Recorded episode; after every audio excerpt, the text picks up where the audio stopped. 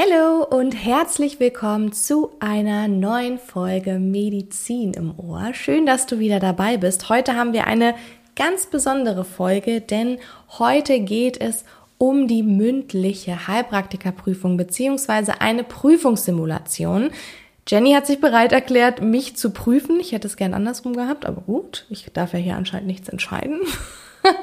ähm, dementsprechend werde ich heute geprüft. Ich weiß noch nicht, was mich erwartet, denn wir wollen es irgendwie versuchen, so authentisch wie möglich ähm, zu handhaben.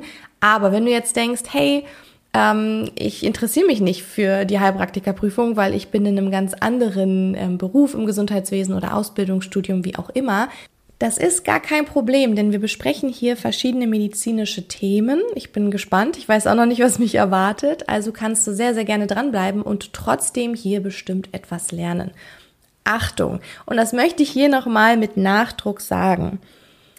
Wenn du jetzt in diese Prüfungssimulation reingehst und sie hörst, ich habe sie jetzt noch nicht aufgenommen, ich weiß noch nicht, was mich erwartet oder wie ich abschneide, aber ich mache das alles höchstwahrscheinlich jetzt schon ein paar Jahre länger als du. Ich beschäftige mich jeden Tag mit medizinischen Themen, ähm, bilde HeilpraktikerInnen aus, beziehungsweise, na, noch nicht ganz, ähm, ich mache jetzt aber keinen Spoiler, nein, aber ähm, ich helfe HeilpraktikerInnen, diese Prüfung zu bestehen. Deswegen habe ich hier natürlich schon einen großen Wissensschatz. Deswegen lass dich bitte nicht verunsichern, wenn du denkst, boah, ich weiß jetzt nicht, was ich darauf geantwortet hätte. Ich versuche es jetzt so knapp wie möglich zu halten und auch so, dass es für die Prüfung höchstwahrscheinlich auf jeden Fall gereicht hätte. Ne, ist immer von Bundesland zu Bundesland unterschiedlich.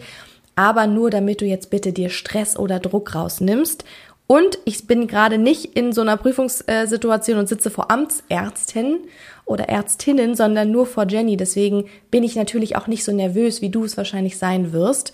Und deswegen hoffe ich mal, dass ich auch nicht so viel stotter. Aber wenn du in deiner Prüfung ähm, die Worte suchst mal, ähm, mal stotterst, nochmal von vorne anfangen musst, das ist alles kein Problem, okay? Also kein Stress, bleib dran und bis gleich.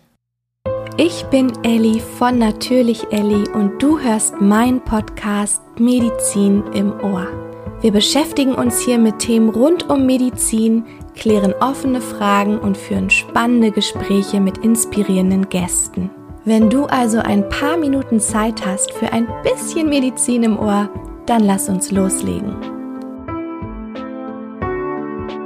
Gut, da sind wir auch. Hi Jenny. Hallo. Schön, dass du wieder dabei bist ähm, und mich heute prüfst. Ich hoffe, ähm, du bist nett und hast nette Fragen mitgebracht. Wenn nicht, lade ich dich hier nicht mehr ein. ja, ich habe gute Fragen ausgesucht. okay, gut, dann lass uns doch einfach gleich loslegen, oder? Würde ich auch sagen. Okay, gut. Einmal tief durchatmen. Okay, starte. Schönen guten Tag. Sie sind hier heute bei uns, um Ihre mündliche Prüfung abzulegen. Fühlen Sie sich dazu imstande? Ja, auf jeden Fall. Sehr gut. Dann kommt jetzt meine erste Frage. Warum möchten Sie denn Heilpraktikerin werden? Das ist eine gute Frage. Ich möchte Heilpraktikerin werden, weil ich eine große Leidenschaft für Medizin habe und Menschen gerne in Naturheilverfahren unterstützen möchte, immer begleitend. Zum Beispiel habe ich gelernt Akupunktur, also ähm, habe da auch eine Ausbildung gemacht und auch jetzt schon seit drei Jahren lerne ich Kraniosakraltherapie. Das ist ein Teil aus der Osteopathie und das würde ich gerne anwenden, um hier eben Menschen zu unterstützen. Sehr schön. Das hört sich doch mal nach einem guten Plan an. Ja, ich hoffe. okay, dann starten wir jetzt mit der mhm. ersten richtigen Frage. Was können Sie mir denn zum Reizleitungssystem des Herzens sagen? Mhm. Ich würde mir dazu kurz ein paar Notizen machen, wenn es in Ordnung ist, damit ich Ihnen strukturiert antworten kann. Gerne. Sie haben ein Blatt Papier und einen Stift mhm. vor sich liegen. Mhm. Okay. Gut, dann würde ich starten. Mhm. Also, das Reizleitungssystem vom Herzen. Wir haben den Sinusknoten und das ist so, sage ich mal, der Antreiber. Das ist der Antreiber vom Herzen und der sitzt in unserem rechten Vorhof. Der leitet dann über zum AV-Knoten. Der AV-Knoten sitzt im Boden des Vorhofes. Vom AV-Knoten gehen dann die Reize weiter zum Hissbündel. und das Hissbündel läuft dann entlang des Kammerseptums und teilt sich in die beiden Tavara-Schenkel und diese Tavara-Schenkel, die verzweigen dann in so ganz, ganz kleine Fasern und die nennt man Pocchini-Fasern. Mhm. Sehr gut. Und was würde denn passieren, wenn jetzt an der Stelle der Sinusknoten ausfallen würde? Mhm. Also wenn der Sinusknoten ausfällt, dann würde jetzt hier der AV-Knoten übernehmen. Der hat natürlich eine niedrigere Frequenz. Das wäre jetzt auch noch, ich sag mal, mit dem Leben zu vereinen. Also der Mensch könnte trotzdem jetzt noch ähm, ja, nicht weiter Sport treiben, rumlaufen wahrscheinlich eher nicht, aber er würde auf jeden Fall überleben.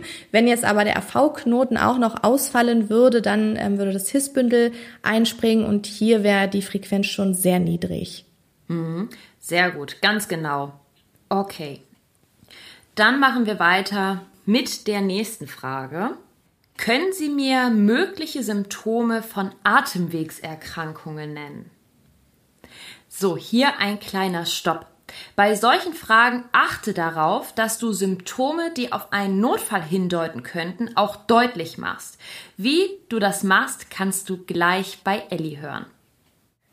Ich würde gerne mit äh, Notfallsymptomen anfangen, also Symptome, die jetzt hier für mich zum Beispiel auf einen Notfall hindeuten könnten. Mhm, sehr gut, machen Sie das gerne. Da ähm, würde mir direkt Dyspnoe zum Beispiel einfallen, aber auch Tachypnoe. Das würde ich vielleicht auch dem Patienten direkt ansehen, wenn er da wäre, dass er zum Beispiel ganz, ganz schnell atmen würde. Ähm, dann könnte ein Notfall auch ein atemabhängiger Schmerz im Thorax sein. Zum Beispiel würde das jetzt äh, ein Symptom sein von einer Lungenembolie, deswegen wäre das hier auch ein Notfall.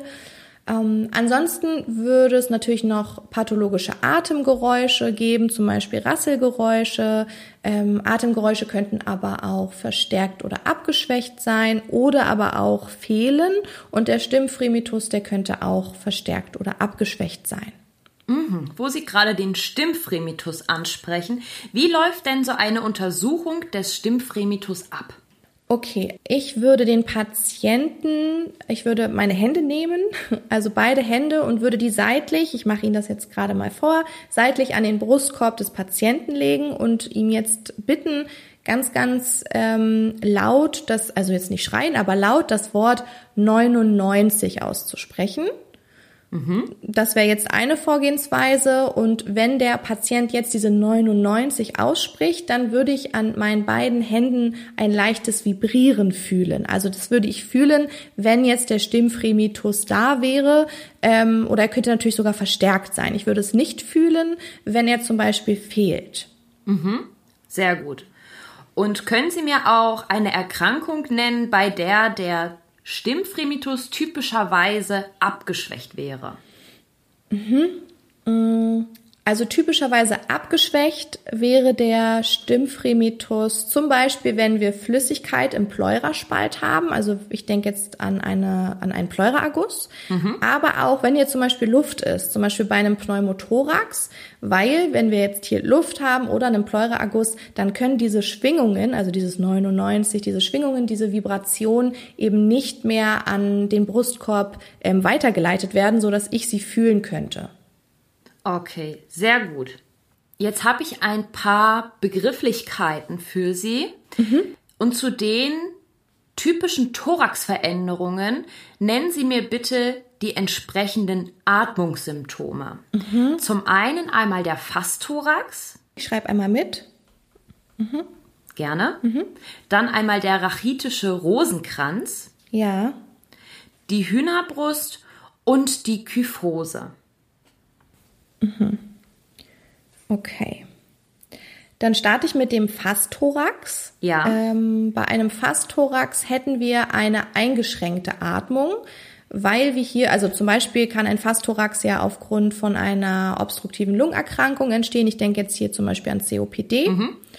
Und wir könnten durch diesen Fastthorax, der so sehr aufgebläht aussieht, eben eine eingeschränkte Atmung haben. Und da kann es natürlich dann auch zum Beispiel zu Dyspnoe kommen. Okay. Ähm, beim Rachitis, rachitischen Rosenkranz hätten wir in erster Linie eigentlich keine eingeschränkte Atmung, weil ein rachitischer Rosenkranz entsteht durch Ablagerung, die ich auch tasten kann beim Patienten. Und zwar an den Knorpel-Knochengrenzen entstehen diese Ablagerungen an den Rippen ähm, oder auch hier beim Sternum. Aber es würde halt, es wäre tastbar und es, man könnte es sehen, aber es würde jetzt nicht wirklich die Atmung einschränken. Mhm. Also da würde ich jetzt sagen, dass ich jetzt keine typischen ähm, Atmungssymptomatiken habe. Wenn wir zur Hühnerbrust kommen, hier hätte ich wieder eine eingeschränkte Atmung, kann auch wieder zum Beispiel mit Dyspnoe einhergehen, weil wir hier natürlich ein verringertes Volumen generell im Brustkorb haben. Und bei einer Kyphose wenn die Kyphose sehr stark ist, also generell, wenn wir hier starke Veränderungen haben ähm, oder Verformungen des Brustkorbs oder auch der Wirbelsäule, kann es natürlich auch zu einer eingeschränkten Atmung kommen, die dann mit unterschiedlichen Symptomen einhergehen kann. Okay, und bei welcher Erkrankung könnte typischerweise eine Kyphose auftreten? Ähm, eine Kyphose könnte angeboren sein, aber mir fällt jetzt hier zum Beispiel Morbus Scheuermann ein, wo das typisch wäre. Also der geht typischerweise mit einer Kyphose einher oder auch im Rahmen einer Skoliose zum Beispiel. Sehr gut. Okay. Dann machen wir weiter mit der nächsten Frage. Mhm. Was ist denn die ABCDE-Regel? Mhm. Ähm, dazu würde ich mir ganz kurz Notizen machen, damit ich nichts vergesse. Mhm. Also die ABCDE-Regel wird äh, bei der Untersuchung von Pigmentflecken herangezogen, um eben hier zum Beispiel Hautkrebs zu erkennen. Ähm, und sich die Pigmentflecken ganz genau anzuschauen, um zu sehen, gibt es hier eben Veränderungen und diese A, B, C, D, E-Regel, diese Buchstaben stehen eben dafür verschiedene ähm, Dinge, die sich verändern könnten. Also mhm. A ist zum Beispiel die Symmetrie. Also haben wir zum Beispiel ein asymmetrisches Wachstum, ähm, nicht ganz rund, sondern zum Beispiel oval oder ausgefranst oder so. Ähm, B wäre die Begrenzung. Also ist es ungleichmäßig, ist der Fleck unscharf begrenzt oder ähm, gibt es hier zum Beispiel auch wieder so einen fließenden Wechsel zum Normalgewebe. A, B, C. C wäre jetzt Color, also die Farbe. Ähm, haben wir hier eine ungleich starke Pigmentierung? Gibt es mehrere Farben? Ist es dunkel? Ist es hell? Ist es rosa? Also hier wirklich alles auf die Farbe bezogen. Dann hätten wir D, den Durchmesser. Hier vor allem ähm, gut zu überprüfen, wenn man, wenn derjenige schon mal dort war, zum Beispiel jetzt beim Hautarzt ähm, oder jetzt bei mir in der Praxis und ich hatte einen Patienten, ich habe ihm akupunktiert und habe am Rücken Leberflecke gesehen und er kommt regelmäßig zu mir und ich sehe, ah, hier wächst zum Beispiel gerade ein Leberfleck relativ schnell in einer kurzen Zeit. Das wäre jetzt zum Beispiel so ein schnelles Wachstum. Der Durchmesser würde sich verändern, was jetzt hier zum Beispiel auch wieder ein Zeichen dafür sein könnte, ähm, dass es zum Beispiel in die maligne Richtung geht. Mhm. Äh, genau. Und E wäre die Erhabenheit, also ist der Knoten ebenmäßig zur Haut oder wächst er zum Beispiel auch knotig? Ne? Oder ist er zum Beispiel so erhaben? Genau. Okay. Und was würden Sie denn einem Patienten raten, um sich vor der UV-Strahlung zu schützen? Mhm.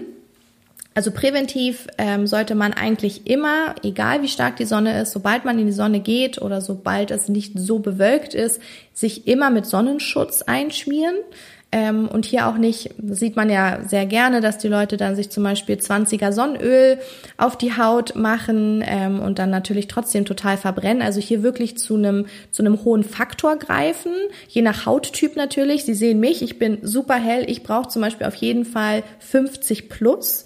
Das ist für mich der richtige Sonnenschutz. Ähm, genau, also wirklich immer sich mit Sonnenschutz schützen und dann natürlich, wenn man jetzt in, in den Urlaub fährt oder weiß, ich mache eine Radtour und da knallt jetzt bestimmt die Sonne auf meinen Kopf oder auf meine Arme, dann kann man sich natürlich auch mit langer Kleidung helfen, beziehungsweise dann auch natürlich einen Sonnenschutz auf den Kopf, ne? also in Form von einem Hut, einem Tuch oder so. Genau. Mhm. Sehr gut. Okay, dann machen wir weiter mit der nächsten Frage. Wir gehen jetzt mal ein bisschen in die Infektionskrankheiten. Und zwar, mhm. was ist denn Typhus und warum kommt es beim Typhus abdominalis zur Leukopenie? Okay, auch hier einmal kurz würde ich mir Notizen machen. Ich lege aber auch gleich los. Ich würde mit der Definition starten. Also erstmal ist Typhus eine schwere Infektionskrankheit, ähm, die auch systemisch verlaufen kann, also jetzt nicht nur Magen-Darm betreffen kann. Und äh, Sie hatten nach der Leukopenie gefragt. Wir haben hier einen sehr hohen Verbrauch an Granulozyten. Ähm, und durch diesen hohen Verbrauch kann es hier eben zu einer Leukopenie kommen, ähm, weil das Knochenmark einfach diesen ganz erhöhten Bedarf, den wir bei einem Typhus haben, eben nicht mehr schnell genug decken kann. Ne, also es kann nicht so schnell nachproduziert werden, wie verbraucht wird. Und deswegen kommt es hier zur Leukopenie. Okay, sehr gut. Ähm, können Sie mir denn auch die Erreger vom Typhus abdominalis und vom Paratyphus nennen? Mhm. Also vom Typhus ist es Salmonella typhi und vom Paratyphus ist es Salmonella paratyphi. Mhm. Genau. Also eigentlich ganz ähnlich. Okay. Und was können Sie mir denn zur Symptomatik vom Typhus abdominalis erzählen? Mhm. Ähm, also es könnten Symptome auftreten, wie zum Beispiel äh, Fieber. Wir haben hier typischerweise am Anfang ähm, ein langsam auftretendes Fieber, was sich aber immer steigert, bis dann auch im zweiten Stadium, das wäre jetzt das Stadium Fascicii, da hätten wir wirklich so ein kontinuierliches Fieber ähm, über 38 oder sogar fast 39 Grad. Ähm, am Anfang häufig eine Obstipation, ansonsten Bauchschmerzen, es können aber auch Kopfschmerzen zum Beispiel auftreten, ähm, hier auch unspezifisch generell den ganzen Bauch betreffend, nicht nur an einer bestimmten Stelle. Und mhm. später hätten wir dann eben diesen Durchfall und man sagt auch dazu, das sind erbsenbreiartige Stühle. Mhm. Ähm, Können Sie mir das noch ein bisschen näher beschreiben, diese erbsenbreiartigen Durchfälle? Wie entsteht das? Ähm, diese erbsenbreiartigen Stühle entstehen ähm, durch die Nekrotisierung von den ähm, Paya-Plaques in unserem mhm. Dünndarm. Okay, und, und was sind genau. jetzt die Paya-Plaques? Mhm. Paya-Plaques ähm, sind, also sie gehören erstmal zu unserem lymphatischen System, also es ist ein lymphatisches Organ. Und es sind Ansammlungen von Lymphzellen beziehungsweise Lymphfollikeln, hauptsächlich in unserer Dünndarmschleimhaut. Genau, mhm. und die würden jetzt hier eben zugrunde gehen. Also es würde hier Blut zu einer blutig oder auch eitrigen Nekrotisierung kommen und das würde dann ausgeschieden werden und deswegen sagt man erbsenbreiartige Stühle, weil das dann nach dem Aussehen so ähnlich aussieht einfach, wie man sich das vorstellt. Okay, dann fahren Sie einmal fort. Okay, ich fasse nochmal zusammen, was ich gerade gesagt habe. Wir haben Bauchschmerzen, Kopfschmerzen könnten auftreten, dann die Obstipation, aber auch der Durchfall. Dann das Fieber. Dazu fällt mir noch ein, ähm, dass es auch tagesformabhängig schwanken kann. Also wir haben hier Schwankungen ähm, während des Tages vom Fieber, aber auf jeden Fall ist das Fieber hoch. Das hatte ich ja schon gesagt, so über 38 Grad. Ähm, es kann zu einer relativen Bradykardie kommen. Es könnten sich auch äh, Roseolen zeigen zum Beispiel und mhm. es gibt die sogenannte Typhuszunge. Das ist so eine ganz graue, ganz graue Zunge. Mhm. Ähm, die Roseolen, genau. wo sind die meist lokalisiert? Äh, meist kann man die ähm, an der Brust oder auf der Bauchhaut sehen. Mhm. Genau. Ähm, das ist so ein kleinfleckiges rosa-rotes Exanthem auf der Haut. Genau. Mhm. Mhm, und das könnte man ähm, am Bauch sehen zum Beispiel. Ähm, es könnte zum Beispiel auch zu einer Splenomegalie kommen oder auch zu so Bewusstseinseintrübungen. Der Patient könnte auch das Bewusstsein verlieren, Somnolenz, also hier könnte auch das zentrale Nervensystem ähm, mitspielen bzw. Symptomatik zeigen. Was beschreibt denn der Begriff Somnolenz? Das hatten Sie gerade erwähnt. Mhm, ähm, Somnolenz ist, wenn ein Patient das Bewusstsein verliert, aber wenn ich ihn schüttel oder anspreche, er noch zu Bewusstsein kommen kann ähm, und hier dann auch wach bleiben kann und nicht die ganze Zeit wieder einschläft. Trotzdem fällt ihm das schwer. Mhm. Mhm. Okay, und was sind denn typische Komplikationen, die durch den Typhus abdominalis entstehen können? Komplikationen, also ich habe ja einmal schon gesagt, zum Beispiel die Splenomegalie, ähm, aber natürlich auch Darmblutungen. Ähm, es kann zu Perforation kommen, also zu Darmperforation.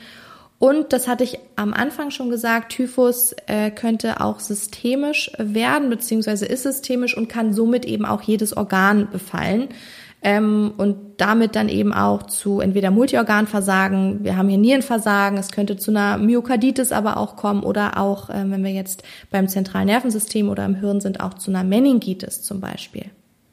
Okay. Jetzt habe ich ein Fallbeispiel für Sie. Mhm. Und zwar, Sie werden zu einem 62-jährigen Mann gerufen. Mhm. Dieser klagt über fast unerträgliche Bauchschmerzen, die bis in den Rücken ziehen. Wie gehen Sie jetzt vor? Mhm. Und stopp.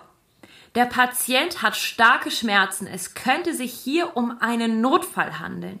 Beginne am besten mit der Kontrolle der Vitalzeichen, bevor du mit einer normalen Anamnese beginnst. Okay, ähm, da Sie gesagt haben, der Patient hat sehr, also hat starke Schmerzen, also fast unerträgliche Schmerzen im Bauch, würde ich jetzt gerne erstmal ähm, eine Notfallanamnese machen und hier eben im ersten Schritt auf jeden Fall die Vitalzeichen gerne checken. Mhm.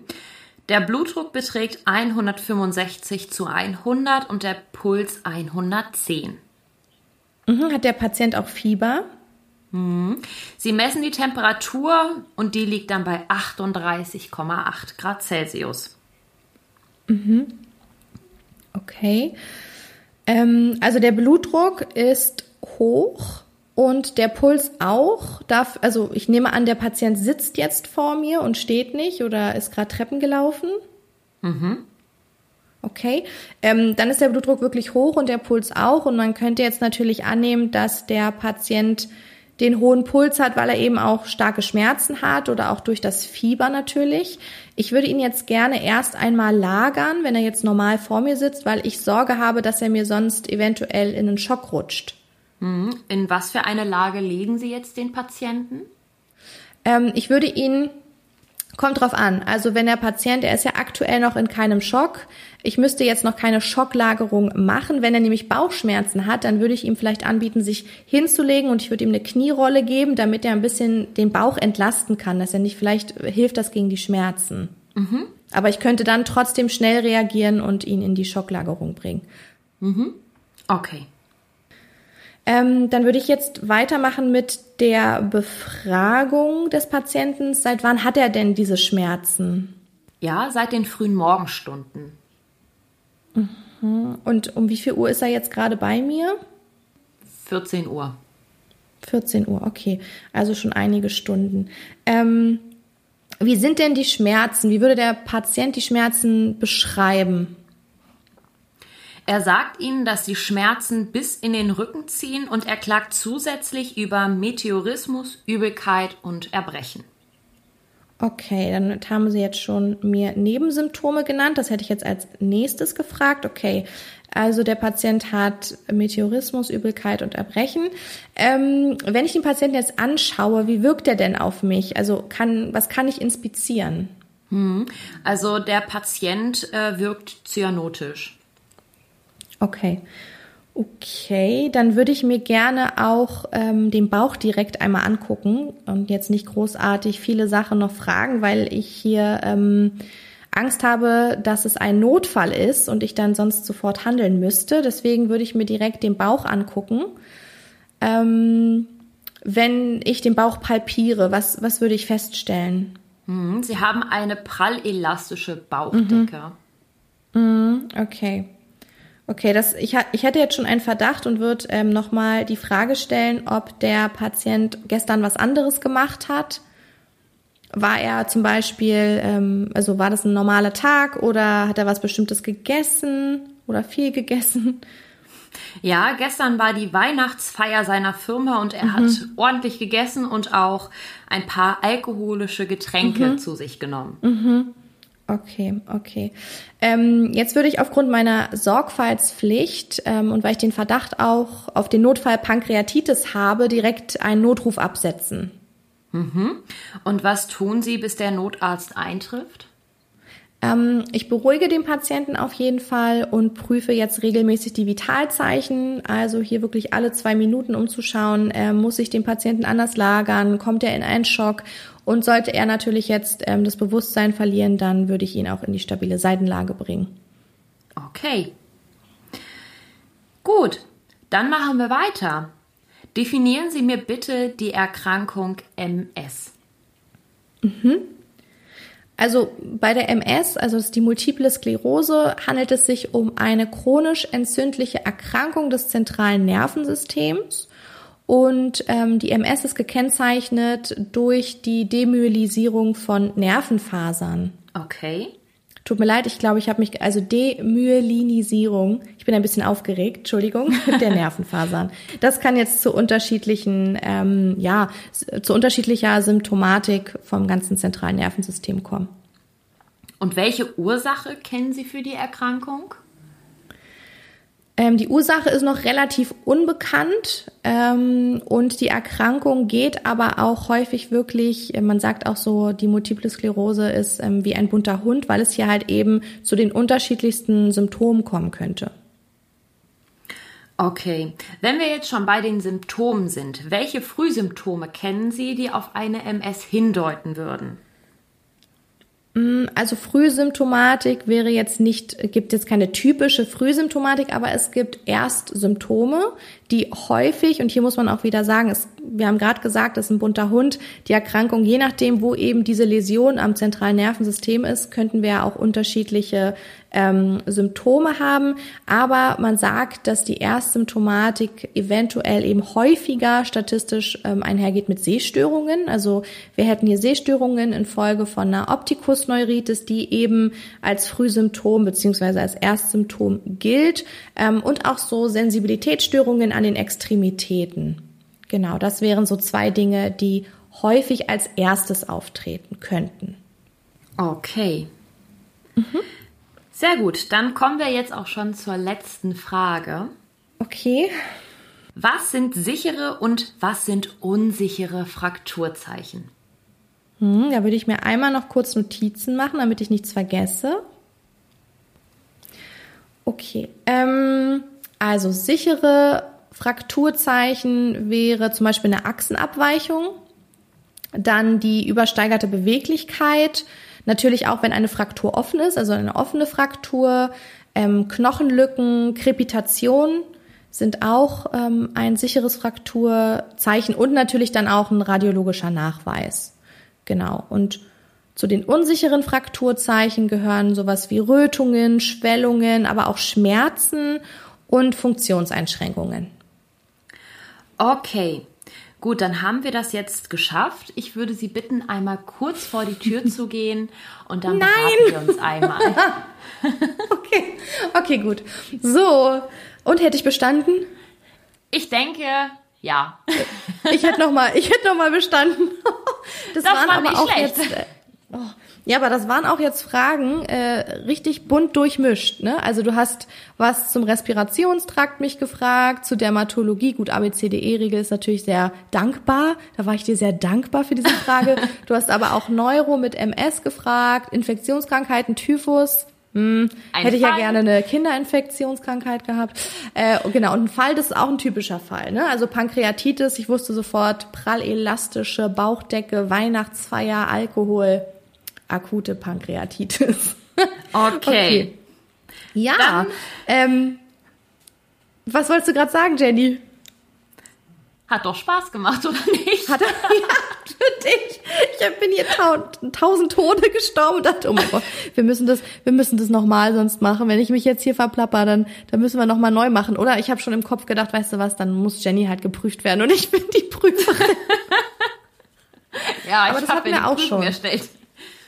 Ja, das hatten wir auch schon. Ähm, ich verlinke euch übrigens mal, wir hatten wir schon zwei, ja, ne? Wir mhm. hatten schon mal zwei Simulationen und die verlinke ich euch mal unten in den Show Notes, dass ihr, falls ihr jetzt noch irgendwie Lust habt auf mehr, könnt ihr die gerne nachhören. Ja, ansonsten. Und wenn ihr dann äh, immer noch. Ja. Ja, sag mal. Sag mal. und wenn ihr dann immer noch Lust auf mehr von uns habt, Wir haben noch äh, zwei äh, tolle Coachings für euch. Ach, Einmal mit Ellie Anamnese und Differentialdiagnose-Training und mit mir dann noch einmal das Fallbeispieltraining direkt für eure mündliche Prüfung. Ganz genau, da haben wir nämlich noch, ähm, danke für, danke für diese gute Überleitung, Jenny. da haben wir nämlich noch ein paar Plätze frei. Ähm, das findet auch nur einmalig statt, deswegen melde dich unbedingt an. Du findest die Links in den Show Notes und dann freuen wir uns auf dich in den Coachings. Nächste Woche geht schon los. Ähm, und ansonsten, wenn du deine Prüfung schon oder jetzt diese Woche hast oder später hast, wir drücken dir die Daumen. Ähm, bleib ruhig, wir hatten auch schon eine Folge gemacht zu Tipps zur mündlichen Prüfung. Schau auch unbedingt nochmal bei Instagram vorbei. Da haben wir auch einige Tipps gerade geteilt. Und dann würde ich euch jetzt einfach entlassen oder dich entlassen. Ich hoffe, bei dir scheint auch so schön die Sonne. Ja. Ähm, und wir hören uns äh, direkt nächste Woche wieder. Danke, Jenny. Danke sehr, fürs sehr Prüfen. Gerne. Okay, bis, bis dann. Ciao. Tschüss.